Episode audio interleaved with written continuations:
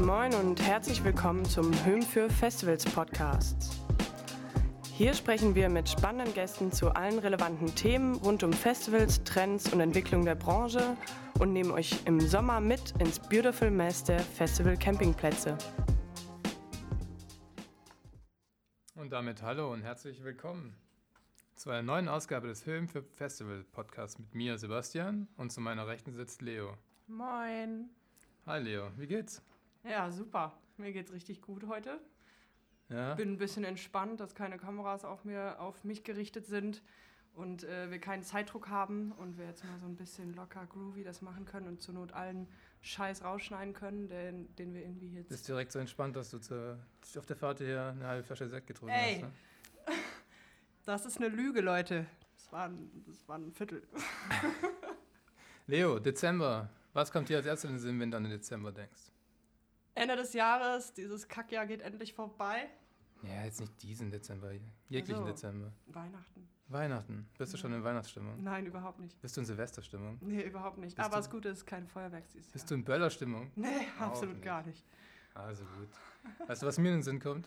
Nee, aber du wirst es mir verraten. Ja, Jahresrückblicke. Oh Gott. Jörg Pilawa, Ah. ARD. Ist ARD? Ich sag. Sag ich nicht. Das kommt mir in den Sinn. Und auch wir wollen uns dieses Mal mit einem Jahresrückblick beschäftigen und haben deswegen diese Show unter dem Motto des, der Recap-Show ins Leben gerufen. Dafür haben wir uns sympathische Unterstützung und Expertise ins Studio geholt. Hallo, ihr zwei. Wollt ihr Hallo. euch kurz vorstellen? Hi. ja, ich bin Yannick und äh, arbeite fürs CO Pop Festival und CO Pop Convention und ebenfalls für den Bundesverband für Popmusik und Pop to Go und mache private und öffentliche Partys und Konzerte auch nebenbei und freue mich sehr hier zu sein bei euch. Willkommen. Hallo, Janik. Äh, okay, ja, hi, ich bin Easy ähm, und ich bin, äh, ich bin von Höhm, ähm, übernehme da die Chefredaktion vom Magazin und kümmere mich um alles, was so contentmäßig irgendwie am Start ist, äh, egal ob Social Media oder eben auch dieser Podcast. Ja, genau. Danke für die Einladung. Voll gerne, schön, dass du da bist. Schön, euch kennenzulernen. Hallo, Easy. Schön, dass wir diesen Podcast machen dürfen. Schön, schön. Gut, dann steigen wir doch ein in dieses etwas besondere Jahr und schauen uns mal die ganze Katastrophe von vorne an.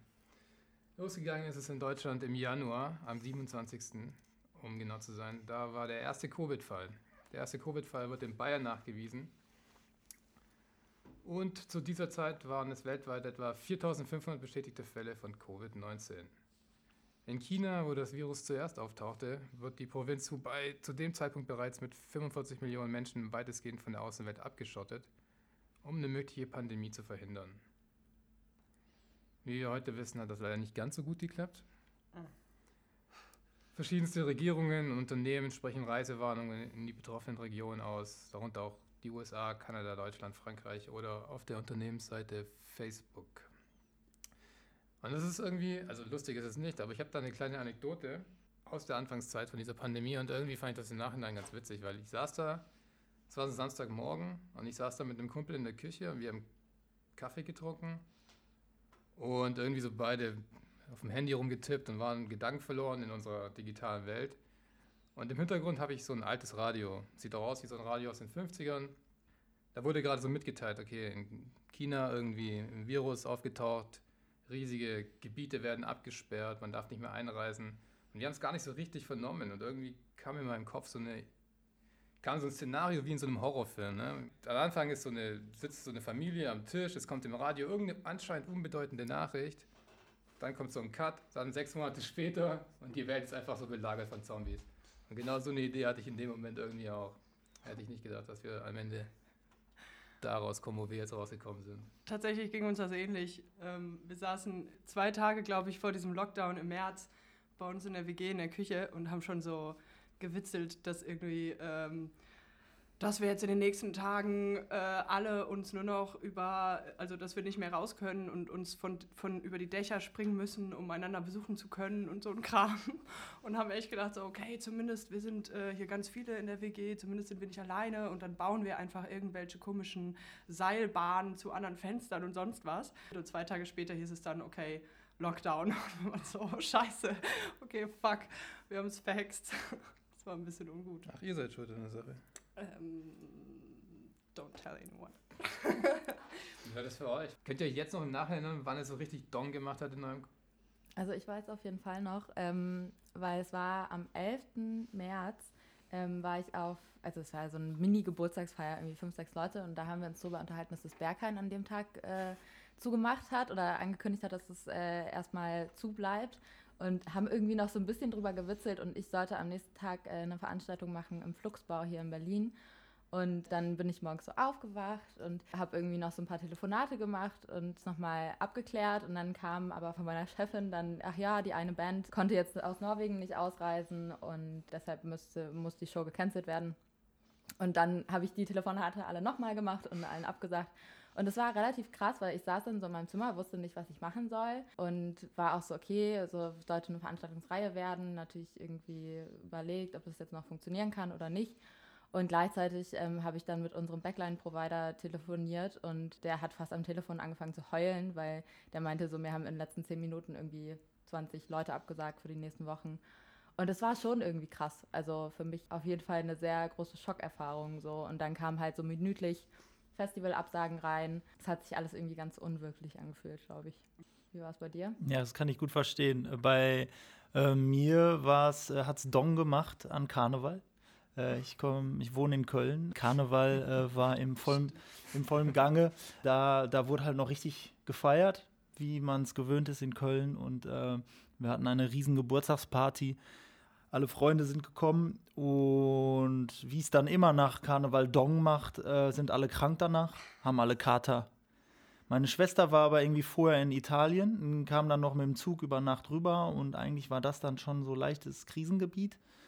Und sie war auch bei der Party und alle waren krank, wie immer nach Karneval. Und dann äh, haben wir alle ein bisschen Panik bekommen weil dann war das Thema, das war so das erste Mal, dass man so richtig auch selber irgendwie das gespürt hat. In den Nachrichten gab es äh, ja bei Karnevalspartys äh, auch Ansteckungen und so.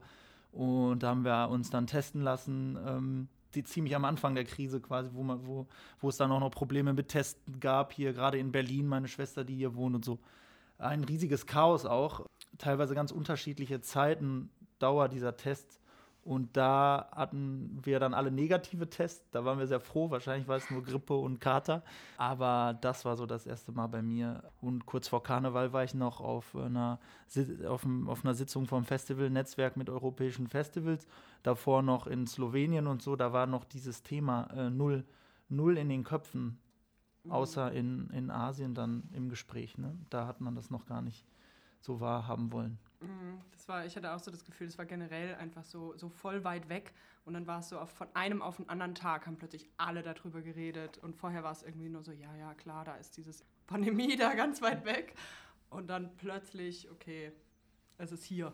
Und jetzt geraten alle in Panik. Ja, es ist unfassbar schnell gegangen. Und angefangen hat das Ganze, also in der Wahrnehmung für mich auch waren die Bilder aus Italien. Ne? Hm. Du hast es in Italien zum ersten Mal gesehen und da haben uns halt verheerende Bilder aus den Krankenhäusern erreicht. Diese Bilder sollten eigentlich rausgehen als Warnung an alle europäischen Nachbarländer zu dem Zeitpunkt, aber es wurde nicht überall so ganz vernommen, wie es sein sollte. Politiker verschiedener Nationen appellierten an ihre Bürger, doch bitte zu Hause zu bleiben und die ersten Ausgangssperren traten dann ja auch langsam in Kraft, sodass man versucht hat, das Ganze ein bisschen einzudämmen. Christian Drosten, ne? man kennt ihn ja. Hm. Ich habe einen alten Zeitungsartikel von ihm gefunden. Ich glaube, da war noch relativ unbekannt, wo er meinte, gesellschaftlich äh, es ist gut möglich, dass wir ein Jahr im Ausnahmezustand verbringen. Jetzt ist das Jahr halt fast vorbei, ne? Und wir sind alle immer noch im Ausnahmezustand. Und er fängt quasi wieder an. Naja, und dann hatten wir natürlich die ganzen Wirtschaftsexperten, die eine Rezension prognostizierten und die düstersten Szenarien ausmalten.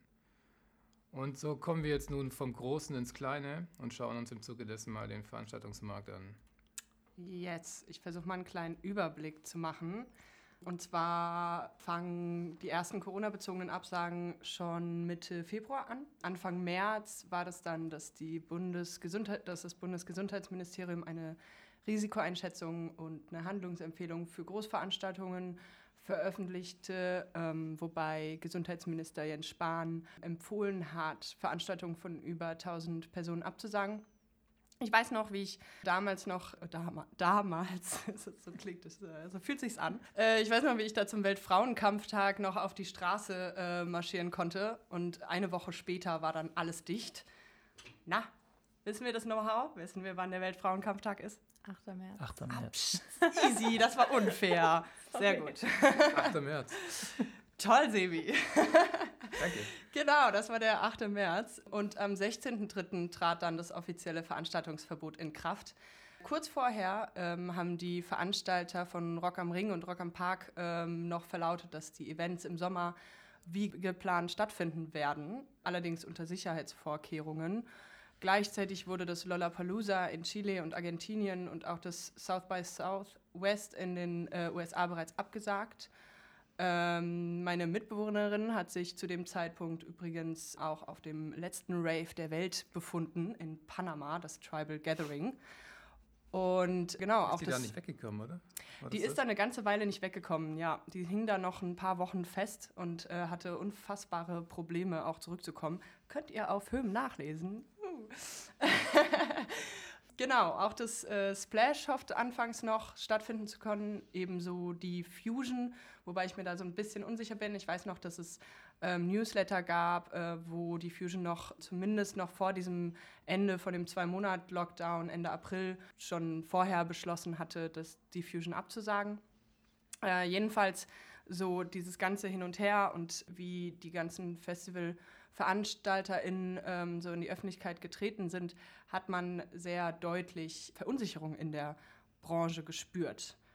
Und da wäre jetzt eine Frage an unseren Gast. Haben wir uns in Deutschland zu lange an die Hoffnung geklammert, das Ganze würde schnell vorbeigehen? Und wann war euch vom CO-Pop klar, das wird nichts mehr in diesem Jahr? Also ähm, zur ersten Frage, das finde ich sehr schwer zu sagen. Klar, wir haben uns immer, und dafür sind wir bekannt in der Festivalbranche, in der Musikbranche, dass wir uns natürlich an Hoffnungen festklammern äh, und an Visionen. Und wir haben, wir sehen immer das Positive in der Zukunft, äh, hoffen immer auf den nächsten Monat. Das war natürlich so, das ist bis heute auch so. Also wir haben natürlich jetzt, wir, wir freuen uns schon auf, äh, auf die nächsten Monate und auf die Verbesserungen, die dann kommen, so, keine Ahnung. Immer muss man positiv bleiben. Ja, in den Kreisen der Festivals, die ihr eben genannt habt, war, kam jetzt nicht äh, CO Pop vor, weil es nicht ganz so groß ist wie die Festivals, die du genannt hast. Aber wir waren äh, im April dran und wir wollten im April 2020, äh, Ende April, unser Festival machen. Und wir waren damit eine der ersten Festivals auch, die, die direkt betroffen waren. Und wir waren vor allen Dingen von der Geschichte getroffen, eben, dass äh, von der Regierung, von, vom Land, von der Stadt eben keine klaren Verbote kamen. Die gingen immer nur so eine Woche. Und das war wirklich wie in einem schlechten Film. Das war, ähm, wir konnten unser Festival nicht offiziell absagen. Wir wussten natürlich ziemlich früh, dass das alles sehr unrealistisch ist, dass wir im April, äh, Ende April sehr wahrscheinlich nicht unser Festival machen können, was wir natürlich erstmal auch nicht wahrhaben wollten, aber das wurde ja dann so Anfang März, Mitte März sehr klar. Aber wir konnten nicht absagen, das hätte finanzielle Riesenprobleme äh, bedeutet. Und bis zur letzten Sekunde, also wirklich mh, äh, ich glaube, zwei Wochen vorher oder so kam dann endlich die, die gehoffte Verordnung der Stadt Köln, die aber noch nicht mal so, so eindeutig war. Und äh, wir mussten dann äh, mit sehr vielen Gesprächen mit der Politik dann auch immer wieder herausfinden, wie jetzt die Lage ist und ob wir jetzt auch absagen können, mussten natürlich das recht, rechtlich auch nochmal äh, alles prüfen lassen. Und äh, ja, deswegen waren wir da schon ziemlich heftig getroffen in dieser, in dieser Phase. Und dann haben wir natürlich auch schnell realisiert, überall in der Stadt hingen die Plakate. Vor unserem Büro, wenn wir rausgingen, sehen wir immer äh, jedes Mal die Plakate. Das ist immer ein tolles Gefühl, wenn man kurz vor dem Festival ist. Da freut man sich die ganze Zeit. Die ganze Stadt weiß dann langsam Bescheid, dass da was passiert. Und auf einmal hängen diese Plakate und wir wissen, das Ding findet nicht statt. Dann gab es wirklich Leute, so Graffiti-Sprayer, die haben da, da so Corona draufgeschrieben und so. Also das war dann irgendwie witzig und auch richtig schlimm zugleich, weil, ne, also ähm, ja, da haben wir es dann kapiert und konnten aber auch absagen. Und ähm, ja, dann, dann standen wir da erstmal. Und wir haben dann sehr schnell erstmal, um das vorwegzunehmen, wir haben dann ganz schnell gesagt, wir verlegen das ganze Ding, sagen es nicht ab, sondern wir verlegen es in den Oktober. Das war jetzt unsere erste Strategie im Frühjahr dann. Okay, also die Idee gab es auch, weil die Idee gab es ja auf dem in der ganzen Branche eigentlich ziemlich vermehrt, dass man das Ganze versucht im September, Oktober nachzuholen. Da stelle ich mir halt die Frage, wie genau hat man sich das überlegt, weil das staut sich ja alles irgendwo. Also da im September, Oktober finden ja auch noch gar nicht mehr so viele, aber finden ja noch Festivals statt. Sagen wir mal den August noch mit rein, da finden ja ein Haufen Festivals statt. Wenn jetzt alle aus dem aus Anfang, vom Anfang des Jahres, Februar, März, April, sich irgendwie in den September, Oktober versuchen zu legen, wie hätte man mit der Konkurrenz umgehen sollen und auch mit den Spielflächen, mit den Doppelbuchungen der Bands? Also wie war da die Überlegung? Ja, das war eine, also im Frühjahr noch für uns eine Riesenunsicherheit, die ganze Zeit eine permanente Frage, macht das jetzt Sinn? Äh, wenn wir da verlegen, wird das nicht auch, genau wie du sagst, explodieren? Wir ähm, wollten halt auch extra nicht äh, in der Nähe unseres äh, Freundesfestival Reeperbahn sein, ne, die natürlich in Deutschland sehr, sehr groß sind, sehr wichtig. Da wollen wir natürlich als äh, Branchenfestival auch nicht nah an den dran sein, weil das wenig Sinn macht. Und dann haben wir uns trotzdem entschieden, das im Oktober ein paar Wochen nach dem Re äh, Reeperbahn zu machen. Wir wussten, international sind alle Festivals in der Zeit, in Paris, in, ähm, keine Ahnung, in Polen und so weiter. Und wir haben gesagt, wir machen es trotzdem, weil wir, wir müssen es machen. Also wir sind natürlich auch ein gefördertes Festival und gleichzeitig wir wollen was machen. Wir wollen in diesem Jahr nicht äh, resignieren und nicht absagen und so. Und dann wussten wir auch nicht, was auf uns zukommt. Aber das war dann erstmal Nebensache mhm. im Frühjahr jetzt, ne, wo wir jetzt gerade waren. Und der Blick auf den Sommer und es war schon alles ein Riesenchaos. Ne?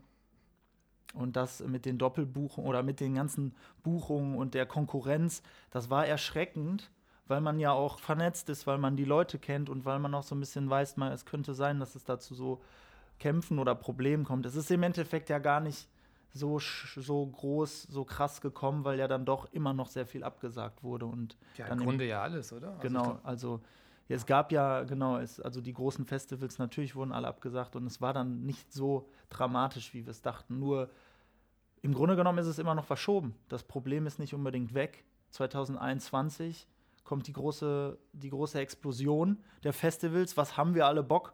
Was wollen wir auf jedes Festival? Das goldene Festivalband, so jeder will es haben.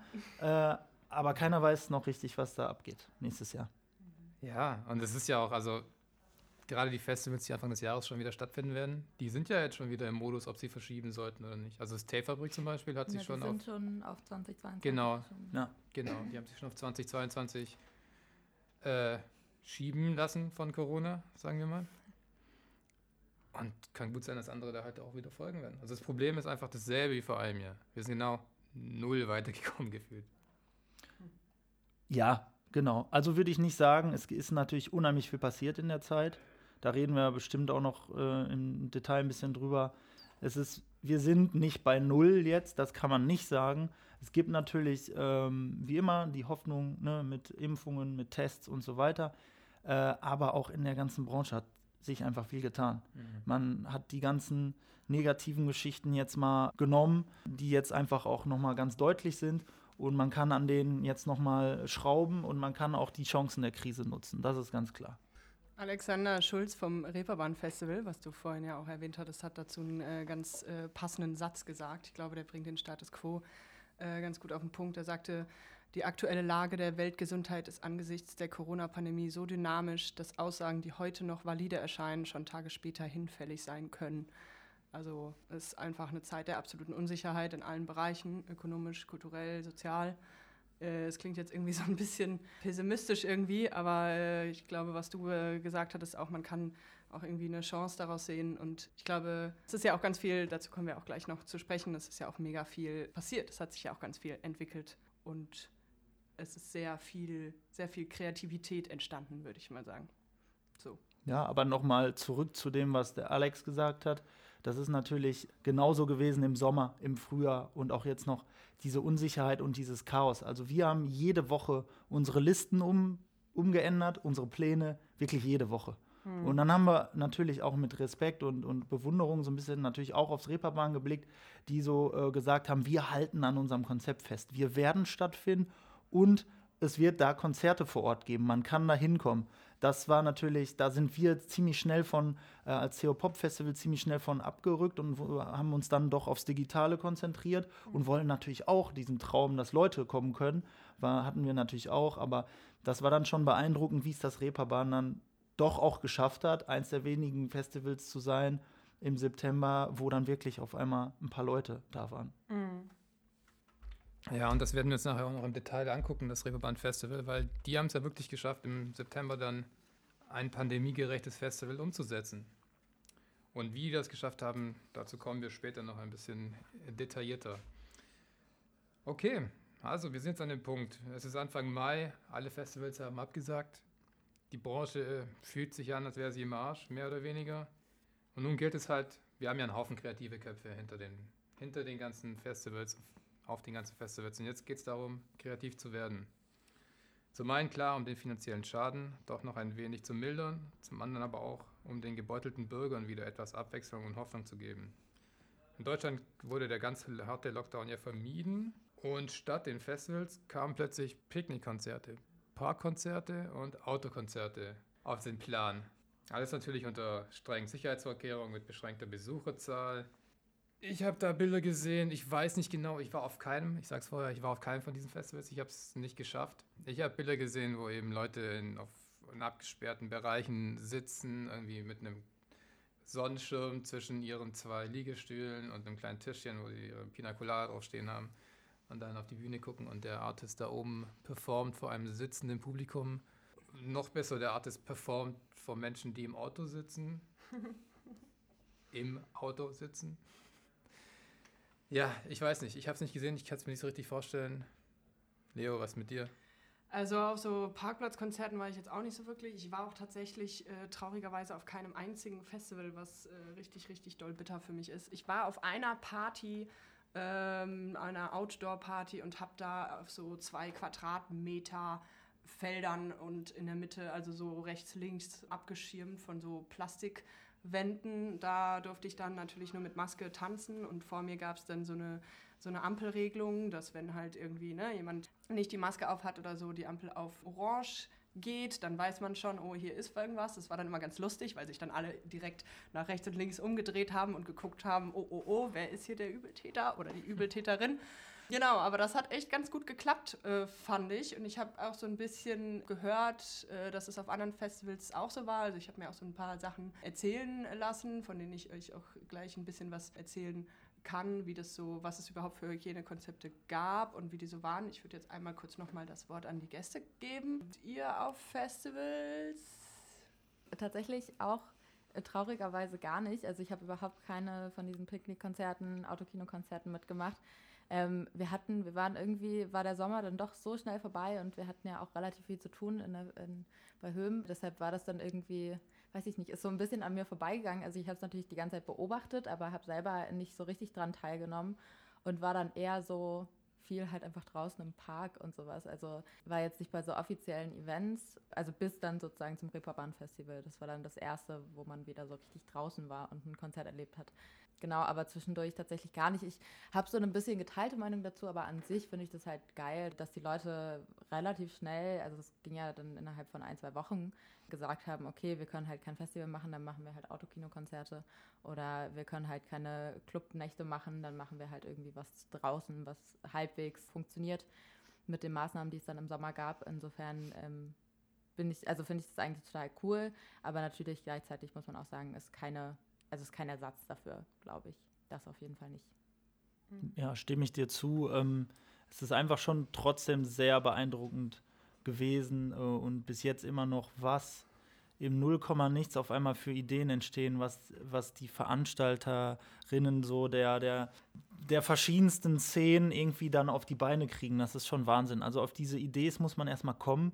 Äh, auch die, die, die Art Picknickkonzerte zu machen, haben, es hat ja einfach super viele andere Auswirkungen auch. Also, dass man die Gastroszene unterstützt damit, dass man auf einmal ein paar Flächen wieder, man muss ja einfach aktiv bleiben. Wenn wir jetzt anfangen, äh, komplett uns erstmal hinzulegen, dann kriegen wir ja Probleme. Dann werden ja auch manche Flächen einfach, keine Ahnung, bebaut oder ähm, ne, die Picknickkonzerte haben ja auch auf, auf, auf Wiesen äh, stattgefunden oder in irgendwelchen Stadien oder wie auch immer. Ne? Ähm, und das fand ich schon super beeindruckend. Und wie immer, wie wir auch alle sind und kritisch sind und das in dem Fall auch zu Recht, sind die Veranstaltungen natürlich überhaupt kein Ersatz. Und ähm, ich befürchte so ein bisschen, dass dann auch im nächsten Sommer noch mal all diese Dinge noch mal ein bisschen hochkommen und uns ein bisschen nerven auch. Ich finde, da kann man auch zu Recht genervt sein und auf der anderen Seite sehr auch beeindruckt von den Ideen.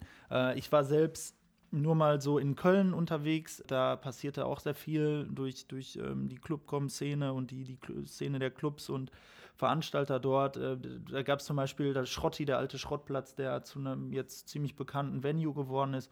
Und die haben halt dann auch ziemlich schnell nicht unbedingt Autokonzerte gemacht, sondern schon auch Sitzkonzerte mit äh, auf alten äh, Autositzen ähm, mit einer Bühne. Und da war ich schon dann auf Konzerten, wo es dann auch schon wieder dieses Festival, dieses Konzertgefühl gab, was schon auch oft sehr schön war, aber es fehlt immer irgendwas so. Ne? Deswegen, ich, ich denke mal, dass nächstes Jahr noch ein paar coolere Ideen kommen und auch ein bisschen mehr möglich sein wird, das hoffe ich. Aber es ist schon auch dann immer wieder diese, diese Traurigkeit dabei. Ne? Mhm. Ja, voll. Also zum Beispiel, ich habe ich hab auch so ein bisschen gedacht, ich gehe aus zwei Gründen bewusst, bewusst nicht auf Festivals. Einmal, äh, weil es mir irgendwie so wehtat, also weil ich so dieses Gefühl von, boah krass, ich kann, ich kann mich da einfach nicht loslassen, weil ich die ganze Zeit irgendwie denke, hm, äh, man, man soll jetzt nicht so nah aneinander kommen, dann will man sich auch lösen, äh, wenn man auch, keine Ahnung, wenn man auch irgendwie ne, Alkohol trinkt oder so, dann wird man dabei ja vielleicht auch so ein bisschen hemmungsloser, sage ich mal. Und das finde ich irgendwie, also genau, da hätte ich voll, hätte ich mich, glaube ich, einfach nicht fallen lassen können. Das war so die, das eine. Und dann ähm, habe ich schon einfach von einigen Festivals gehört, die so Hygienemaßnahmen zwar gemacht, also angegeben haben, aber am Ende haben sie dann ähm, wurde es nicht durchgezogen. Also es gab ein Festival, was irgendwie, wo deutlich gesagt wurde, hey, sagt, das ist eine Hochzeit und kein Festival. Und sowas finde ich einfach irgendwie nicht cool, also in, in Anbetracht von der Pandemie. Ja, voll. Ähm, gleichzeitig habe ich zum Beispiel sehr, sehr positive Sachen gehört von den ganzen Festivals, die dann doch stattgefunden haben. Also die Möhre zum Beispiel oder auch das Electrosize Festival, dass da zum Beispiel Hygienekonzepte sehr, sehr gut durchgesetzt werden konnten. Und ich glaube, das ist dann natürlich auch immer so eine Sache von Kommunikation ähm, und von den GästInnen, die man irgendwie vor Ort hat und so. Insofern kommt da, glaube ich, ganz, ganz viel zusammen. Aber natürlich, wenn man das framet als Hochzeit, dann ist es ein bisschen schwierig. Auf jeden Fall habe ich, hab ich überhaupt nicht mitgekriegt, dass das passiert ist. Äh, ich habe auch Bilder von einem Autokonzert gesehen. Ich weiß nicht, welches es war, aber da standen mehr Leute auf dem Auto, als im Auto saßen.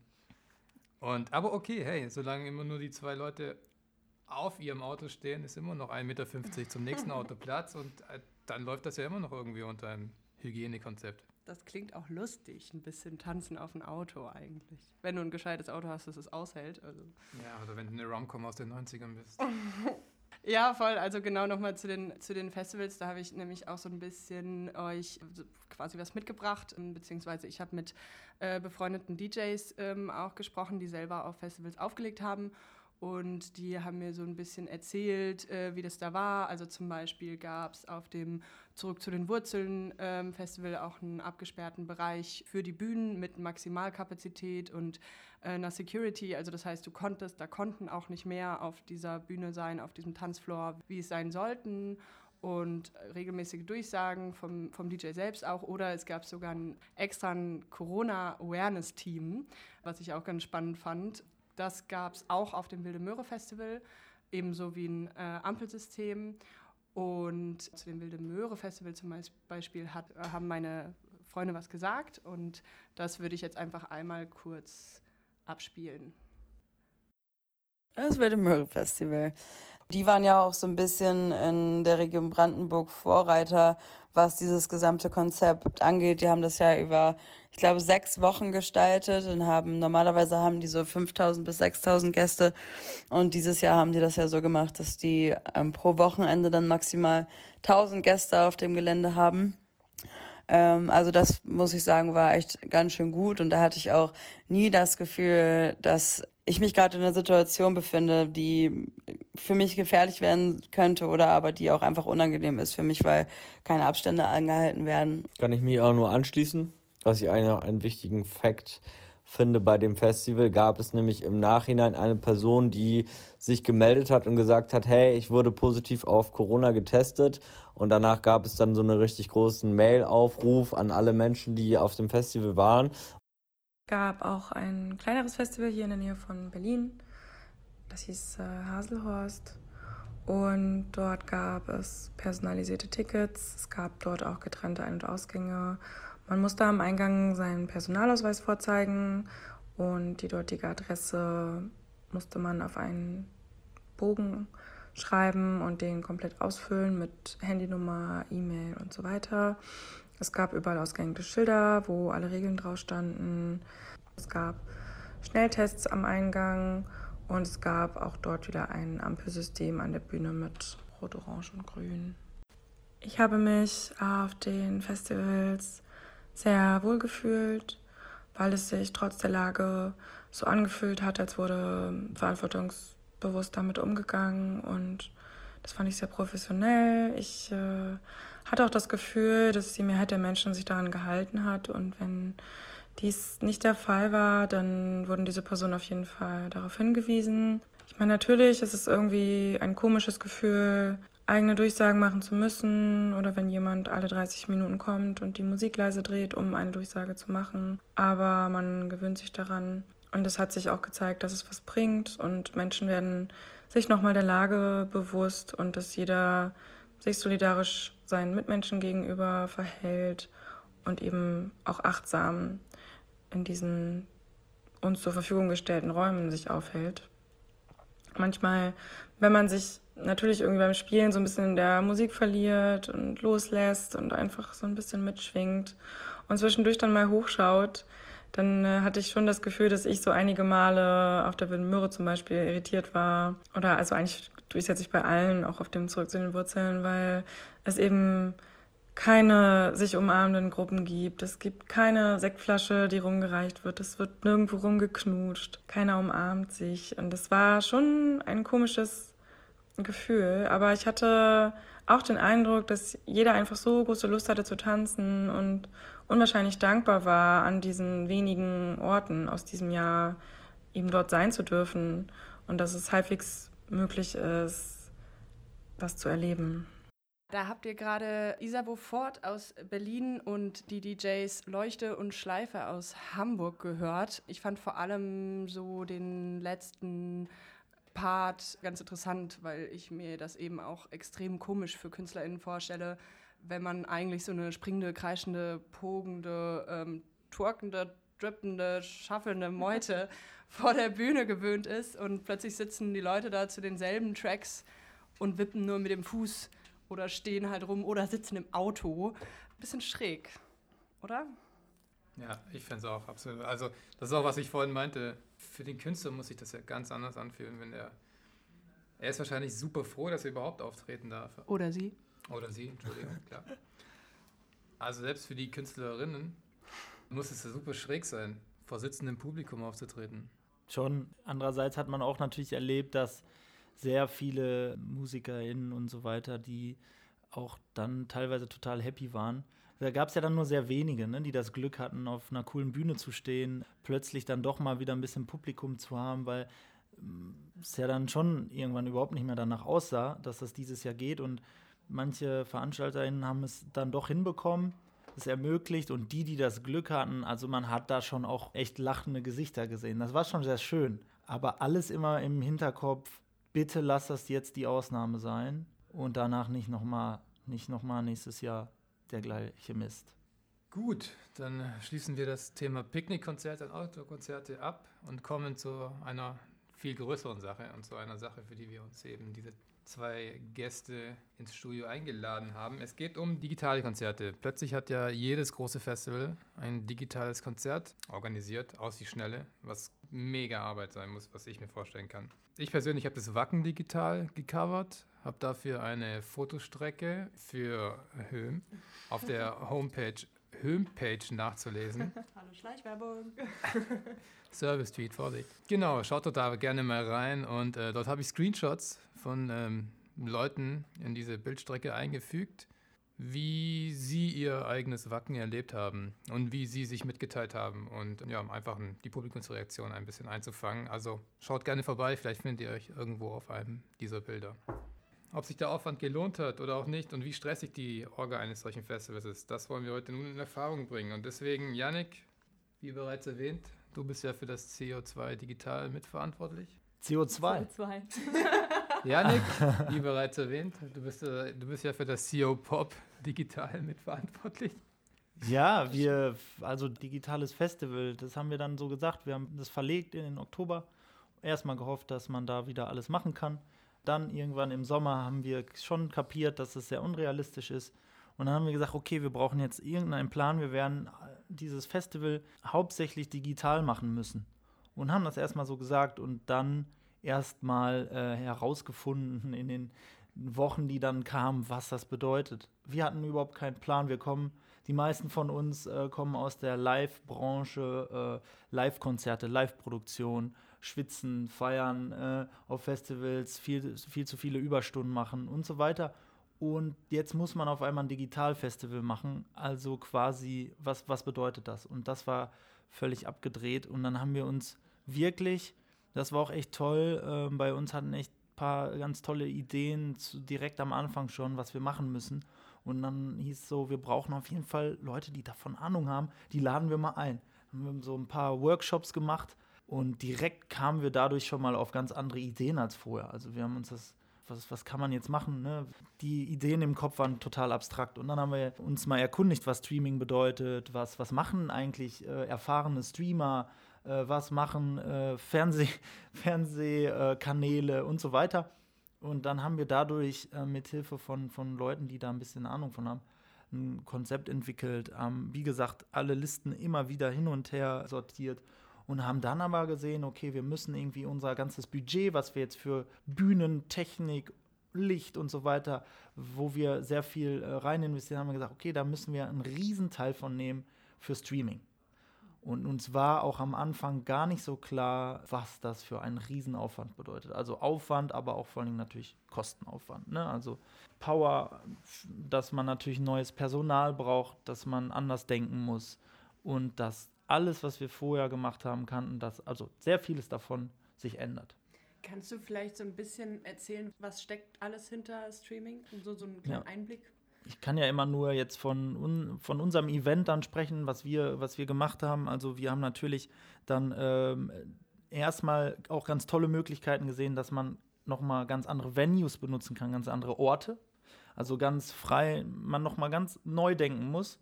Und äh, man braucht natürlich einen guten Ort. Wir haben mehrere gewählt in der Stadt, auch an Orten teilweise, wo wir mal gerne was gemacht hätten als also Live-Festival, aber wo wir nie drangekommen sind äh, mal, keine Ahnung, im, in, so an verrückten Orten was zu drehen, ne? in irgendwelchen äh, Sporthallen oder dann auch in der Kirche und so weiter. Das kann man ja dann machen. Und dann braucht man aber vor allen Dingen jemand auch im Team, der davon Ahnung hat. Also man, wir haben dann einen Content Producer gehabt, der quasi die Schnittstelle zwischen uns und der Videofirma ist. Da mussten wir natürlich ein äh, eine Ausschreibung machen für eine Videofirma und da eine suchen, die ähm, irgendwie super Bilder macht. Äh, man will natürlich dann auch richtig tolle Aufnahmen haben und da haben wir gesehen, was das alles kostet und ja, haben dann unsere Tage aufgeteilt, sind dann am Ende auf sehr viel Programm gekommen. Aber ja, das ist alles sehr komplex auch. Glaube ich. Gab es irgendwelche Schwierigkeiten, die aufgetreten sind? Wie immer bei einem Festival, wie immer in der Branche und gerade in Corona-Zeiten, natürlich gab es äh, Schwierigkeiten. Also, Oder andere Schwierigkeiten, die, ja. ihr, die ihr sonst aus dem normalen ja. Festival-Kontext kennt, aber die jetzt aufgetreten sind, an die ihr vorher nie gedacht hättet. Ja, das ist jetzt irgendwie schwierig, da, da, dass mir das alles in den Kopf kommt, aber die Schwierigkeiten sind natürlich, einmal ist Corona permanent die Schwierigkeit die äh, Bestimmung, äh, der Abstand, das ist permanent da. Das ist einfach die größte Schwierigkeit, auch natürlich dann für Streaming, fürs Aufnehmen. Dann aber auch einfach, was kommt an? Ne? Also wir wussten, wir müssen andere Formate kreieren, wir müssen irgendwie Interviews machen. Aber die Schwierigkeit ist ja auch dann redaktionell und so weiter, sich coole Ideen zu überlegen. Und dann haben wir auch ein paar richtig tolle Ideen entwickelt, haben auch eine tolle äh, Redaktionsleitung gehabt und so. Aber wir haben dann auch im Nachhinein gesehen, dass manche Sachen auch davon gar nicht so gut ankamen, weil dann ist natürlich der Sound unheimlich wichtig, das Bild ist wichtig. Dann ist aber auch wichtig, wie auf einmal die Band oder die Person, mit der man redet, gerade drauf ist. Kennen wir hier auch aus dem Podcast so, wenn man jetzt müde ist, keinen Bock hat, ist man halt nicht so voll am Start. All das sind so Sachen, die man natürlich, äh, wenn es jetzt der Live-Gig in der Kneipe ist, nicht unbedingt immer so, so dann hat. Ne? Es geht um Länge des Beitrags und, und, und all diese Geschichten. Äh, dann natürlich die Datenmenge und dann kommen die Dateien zu spät, ähm, so wie dann vielleicht eine Band mal zu spät kommt und so weiter. Das sind alles schon Probleme, die dann da auftreten und in kurzer Zeit mussten wir und, und auch andere Festivals das dann alles wuppen. Ne? Es gab ja Festivals und Projekte, die innerhalb von ein paar Tagen mal eben schnell was auf die Beine gestellt haben. Wie viele Tage waren es bei euch genau? Oder wie viele Wochen? Nee, wir haben, wir haben im April dann ganz spontan, als wir quasi verlegt haben in den Oktober, haben wir trotzdem im April so zwei Tage Streaming-Geschichte gemacht. Das war aber eher so von zu Hause mal eine Proberaumaufnahme oder so, so ganz spontane Sachen. Ähm, und dann haben wir im, im, im Oktober, am Ende waren es vier Tage, vier ganze Streaming, also nicht komplette Streaming-Tage, aber schon, wir hatten zwei Channels, kann man das irgendwo noch nachgucken? Ja, man kann es nachgucken. Wir ähm, haben dann echt, äh, das ist für uns natürlich toll, zum ersten Mal Content von unserem Festival so richtig bei YouTube. Mhm. Also ähm, wir haben es äh, auf unserer Seite selbst gestreamt und haben es dann bei YouTube hochgeladen, die Einzelbeiträge. Und das ist einfach genial. Also das, das macht auch jetzt noch Spaß. Ich glaube es teilweise selber noch nicht, dass ich manchmal zu Hause noch ähm, auf ein Video klicken kann von, von einem eigenen Festival. Und äh, auch da sind ne, da geht es natürlich viel um Zahlen, um, um, um wie kam das Ganze an. Es ist ganz unterschiedlich und ein ganz großes Thema. Wie kam das Ganze denn an? Ja, also, also digital, wir wissen ja, wie schwer das ist äh, zu fassen. Bei YouTube kann man es ja ganz gut sehen jetzt im Nachhinein, wie die einzelnen Beiträge geklickt werden. Da haben wir schon ein paar Überraschungen für uns, äh, wo wir uns echt freuen. Aber im Großen und Ganzen ist es natürlich noch ähm, sehr verbesserungswürdig und mau, sag ich mal. Ne? Also da bin ich ganz ehrlich dass äh, wir da auch sehen, das ersetzt all nicht das, was diese Live-Power äh, auf der Straße, unser Festival lebt davon, dass wir auch sehr viel umsonst den Leuten anbieten, jetzt wie im Internet auch umsonst. Aber auf der Straße, da kommt es an, ne? da, da, da feiern die Leute, da haben die Leute Bock. Und bei unserem Festival, wir haben sehr viele Newcomer, und bei manchen, ähm, die haben jetzt eine, eine, größere Reichweite dadurch bekommen. Das hat gut funktioniert, aber genauso hat es bei anderen nicht so gefunkt. Ne? Also, dass, dass es irgendwie in unserem Programm unterging. Und ich bin da ganz ehrlich, wir äh, mussten das jetzt alles in kurzer Zeit machen und haben im, im Programm super Programmpunkte gehabt, die, die mir sehr gefallen haben, die äh, richtig gut ankamen. Und es gibt dann natürlich auch immer so Sachen, die wir auf jeden Fall beim nächsten Mal besser machen würden. Und zahlenmäßig kann ich keine großen Zahlen nennen. Wir hatten ungefähr, das ist schon mal auf jeden Fall eine tolle Zahl, wir hatten so 50.000 Views. Ne? Und was das dann im Detail bedeutet, wir wissen alle, es gibt Leute, die sich länger den Stream den ganzen Tag anschauen. Das ist natürlich das größte Ziel, dass man eine Festival-Community hat, die ähm, schön den Stream den ganzen Tag beim Kochen laufen lässt und so weiter. Ne? Und da ähm, ja, gibt es halt einfach auch noch viel Arbeit und viel Know-how. Und im, im Grunde genommen wollen wir ja irgendwann auch gar nicht mehr dann doch dieses reine Digitale machen, ne? sondern wieder zurück zum Live. Aber überlegt ihr euch für 2021? Ja, ich kann, kann da jetzt schon ganz klar sagen, also was unser Festival angeht, weil wir im April bleiben wollen unbedingt und jetzt nicht nochmal im Oktober machen wollen, haben wir jetzt äh, nochmal ganz klar entschieden, dass wir digital komplett digital machen, außer unseren Konferenzteil, der hoffentlich live passiert und wir natürlich immer wieder auch die Hoffnung haben, dass Leute vor Ort, also wir werden bis zur letzten Sekunde, das war dieses Jahr das gleiche. Wir hatten im Oktober jetzt auch dann noch mal viel Pech, dass es da wirklich noch mal hart kam mit den Corona-Beschränkungen. Da haben wir dann für nächstes Jahr noch mal entschieden, äh, rein digital zu gehen, weil wir befürchten, dass der April halt eben noch, ja, dass das da noch ganz schwer machbar ist. Und das heißt aber für uns auch, wir können mit der Erfahrung jetzt im Oktober natürlich nochmal all die Dinge, die uns Spaß gemacht haben und die aber auch gut waren, die, äh, die auch nach außen hin gut gewirkt haben, die nehmen wir uns jetzt nochmal vor, nochmal mit ein paar neuen Ideen und machen im, im April nochmal eine Version, drei Tage lang, zwei Channels vielleicht, das, das meiste davon umsonst. Habt ihr euch da irgendwie ein Festival angeguckt oder ein digitales Festival und euch als Vorbild genommen? Ich denke da so an ein bestimmtes Festival, was kurzfristig ins Leben gerufen wurde. Natürlich, also Also ich, äh, ich auf jeden Fall. Ähm, sie haben mich schon, schon von Anfang an da äh, durchgeklickt und, und auch beim paar mitgemacht. Äh, beim Festival für Festivals zum Beispiel auch mal reingeschaut und da auch dran teilgenommen.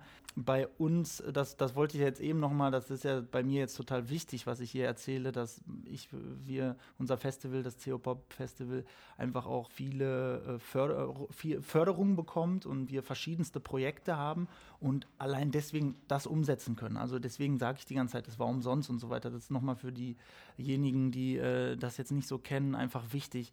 Wir konnten das alles nur machen, weil wir natürlich auch Support vom Land, von der Stadt und äh, vom Bund äh, bekommen haben. Deshalb haben wir das machen können. Die meisten Festivals und Kleinfestivals, die können natürlich diesen ganzen riesen Kostenaufwand sich überhaupt nicht leisten oder nur mit ganz viel Kraft und ganz viel verrückten Ideen. Ne? Und da gab es tolle Sachen. Ja. Genau, du hast es äh, gerade selber gesagt. Es gab eine Aktion oder ein sehr großes Projekt, das versucht hat, mehrere Festivals, nicht nur kleine, aber vorrangig kleinere Festivals zusammenzutun und denen irgendwie eine finanzielle, aber auch einfach eine äh, Unterstützung in der Öffentlichkeit zu bieten. Das Festival für Festival. Und da hat Easy maßgeblich äh, mitgearbeitet. Vielleicht magst du da erstmal kurz drüber erzählen, was genau das war. Okay.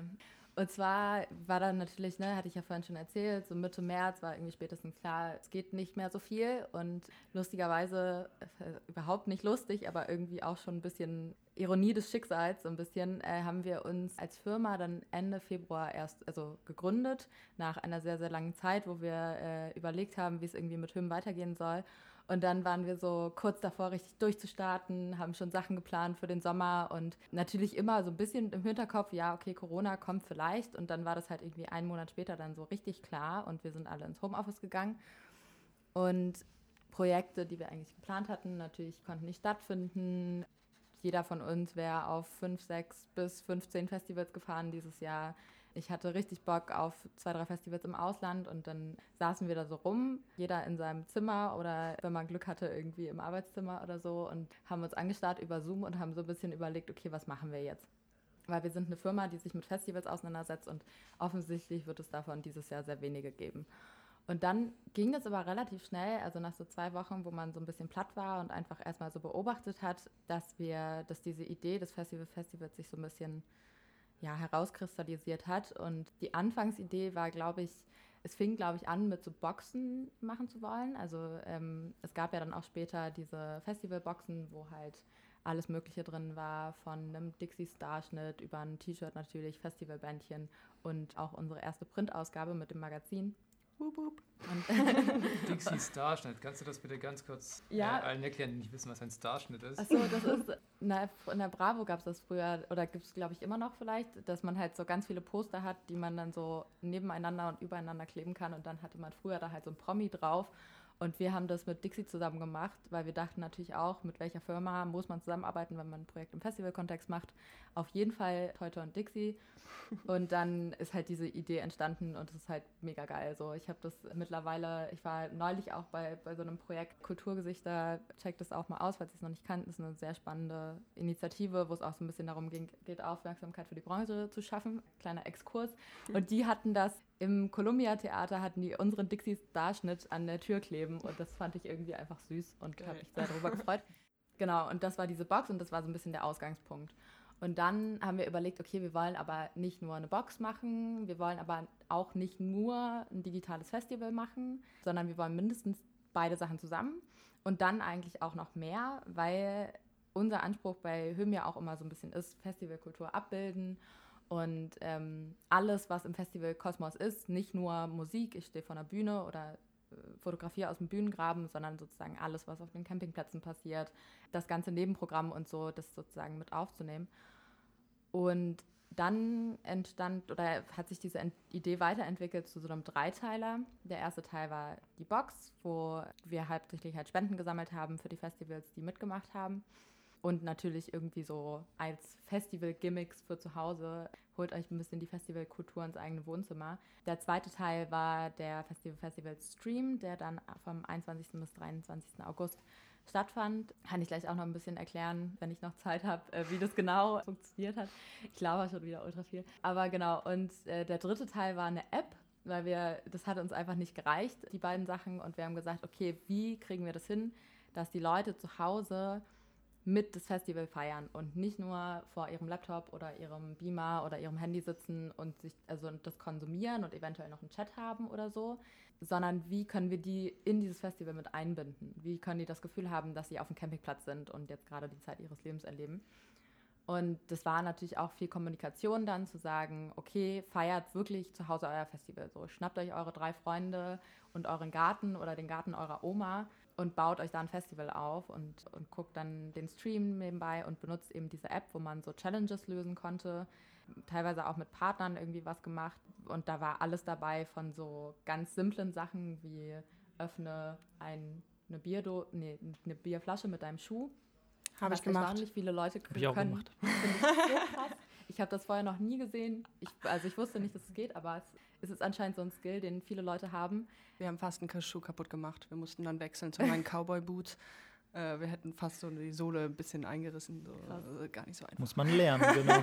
Ja. Na, ich hätte halt so ein High Heel genommen, glaube ich, einfach, weil Hab die ich halt nicht. so Plastikabsatz. Ah, ich, keine Ahnung. Oder weiß ich nicht, äh, überleg dir eine kreative Alternative zu einem Zelthering oder so, wo dann einmal auf einmal irgendjemand eine Schildkröte an sein Zelt gelegt hat und dann sah es halt so aus, als wäre die Schildkröte der Zelthering. Also war sie natürlich nicht wirklich, der Schildkröte ist nichts passiert. Wurde uns danach auch noch versichert.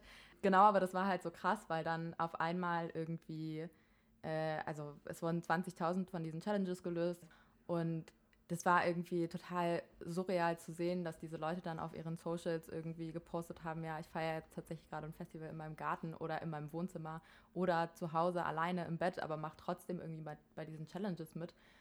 Und dann hatten wir auch noch so eine WhatsApp-Gruppe, wo dann am Ende irgendwie 150 Leute drin waren, die sich halt über das Wochenende und tatsächlich auch immer noch austauschen über, keine Ahnung, am- auf dem Wochenende ging es dann auch los mit so Sprachnotizen. Irgendjemand hat angefangen, Helga zu schreien und dann haben andere Leute Sprachnotizen aufgenommen, wie sie auch Helga schreien. Naja, okay, ich komme jetzt mal Also. zum Punkt, aber es war, es war, ja, es war auf jeden Fall viel und krass und äh, Alle hatten Bock. Ja. Auf jeden Fall. Und ihr hattet ja auch so ein Rahmenprogramm dr- äh, drumherum, ne? Ihr hattet ja auch, glaube ich, so drei, drei verschiedene Streams und da hattet ihr unterschiedliche Musik und aber auch, ich glaube, Bingo oder sowas in der Art. Oder es gab halt eben un unser Podcast, wurde das äh, letzte Mal ja aufge ausgestrahlt. Und äh, laut. Damit können wir jetzt offiziell sagen, wir sind auf dem Festival aufgetreten, oder? Stimmt. Oh, wie toll. Ja, yeah, hallo. Ihr sprecht hier mit zwei Leuten, die auf einem Festival aufgetreten sind. Woo.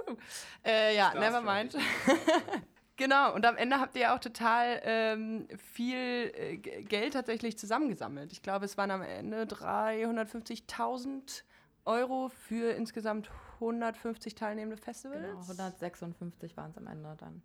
Krass, das ist ja schon auf jeden Fall ein ganz guter Erfolg. Ja, würde ich auch sagen. Es war auf jeden Fall krass. Es hat, hat sich dann alles irgendwie relativ schnell ergeben. Also ich kann noch mal ähm, als einfacher Teilnehmer davon sprechen. Also ganz privat dann mit Freunden auf den Campingplatz gefahren.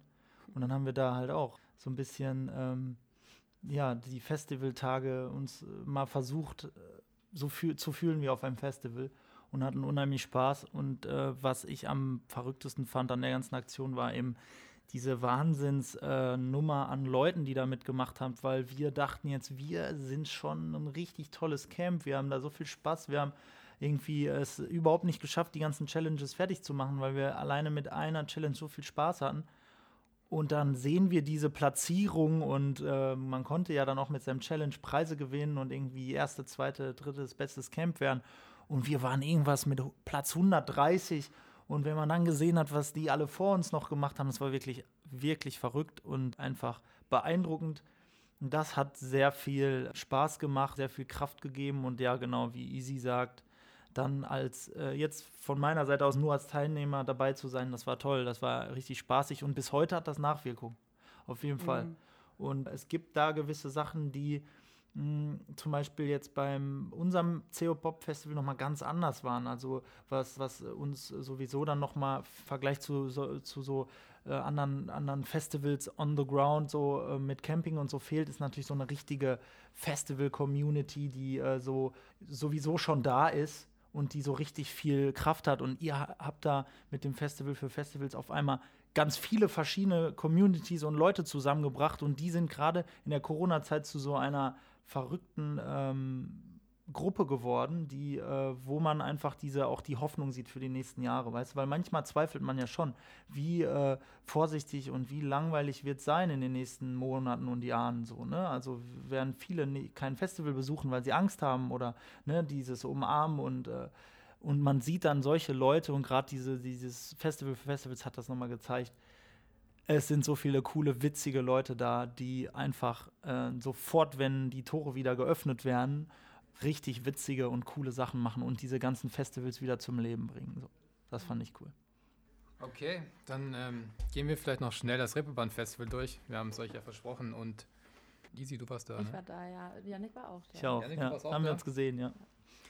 Okay, kurz mal runtergebetet, warum oder wie hat das Reeperbahn-Festival es eigentlich geschafft, pandemiegerecht zu sein? Und zwar haben die ein paar spezielle Maßnahmen getroffen. Klar, zum einen wurde das Festival in digitale Elemente und Vor-Ort-Auftritte aufgeteilt.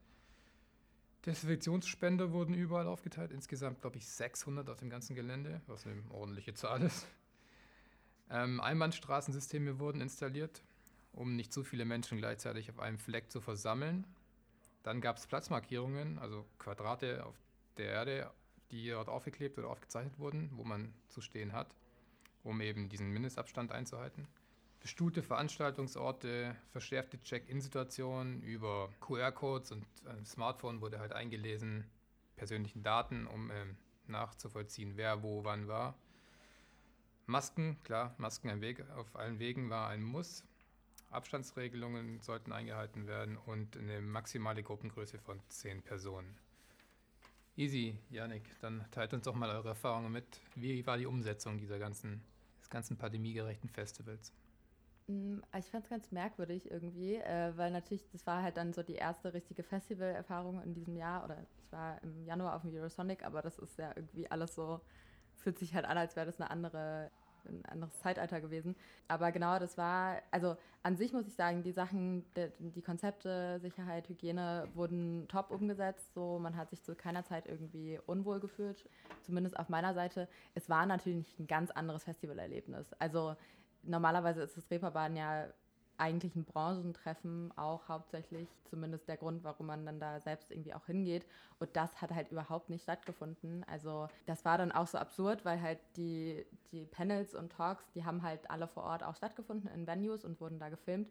Aber man konnte halt selbst, wenn man ein Ticket hatte, dort nicht zugucken, sondern hat dann irgendwie auf seinem Handy noch so zwischendurch den Talk geguckt, den man halt irgendwie sehen wollte. Das hat sich irgendwie alles, also fühlt sich sowieso generell alles immer ganz komisch an äh, gerade. Und dann waren wir halt so, wir waren mit relativ vielen Leuten von Höhm da und gefühlt waren wir wirklich so die Hälfte der, ich sag mal so Music Professionals, die halt da rumliefen. Und genau, es war ein ganz anderes Erlebnis, es war überhaupt nicht hektisch. Normalerweise ist es das stressigste Festival der Welt, weil man die ganze Zeit hin und her läuft und hier einen Termin hat und dann da zum Konzert gehen will und so.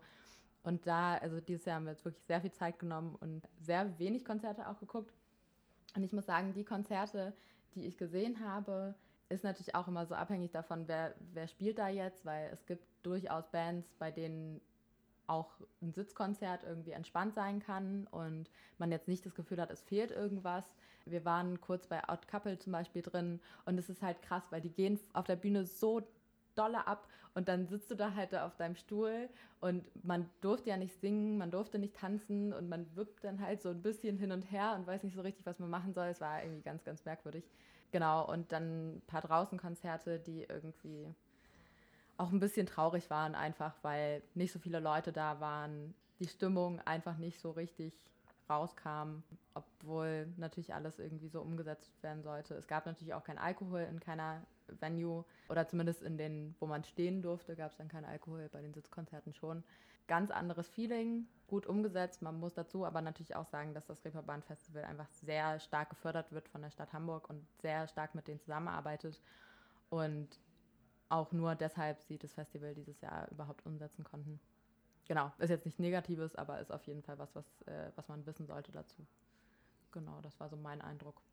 Ja, ich kann das genauso unterschreiben, weil das beste Wort, das Wort, was du gerade gesagt hast, merkwürdig, merkwürdiger geht's kaum. Es war wirklich das Gefühl von den meisten, die da waren, es ist so eine ganz, ganz, ganz seltsame Stimmung und irgendwie traurig. Also es war wirklich auch so, es hatte schon was Trauriges und auf der anderen Seite finde ich es unheimlich wichtig. Also was Easy gerade sagt, ja, es ist gefördert.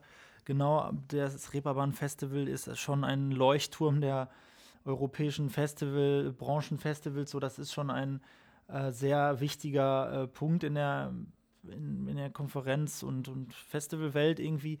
Ähm, und es ist irgendwie total wichtig gewesen, dass es doch eins dieser Events gibt im, im Sommer, die da sind und die nach außen, also darum geht es ja sehr viel, dann die Außenwirkung. Weil es, es war ja dann auch zu einer Zeit oder ist ja immer noch, aber die Kultur muss zeigen, dass sie da ist. Es ist total schade, weil sie ist permanent da.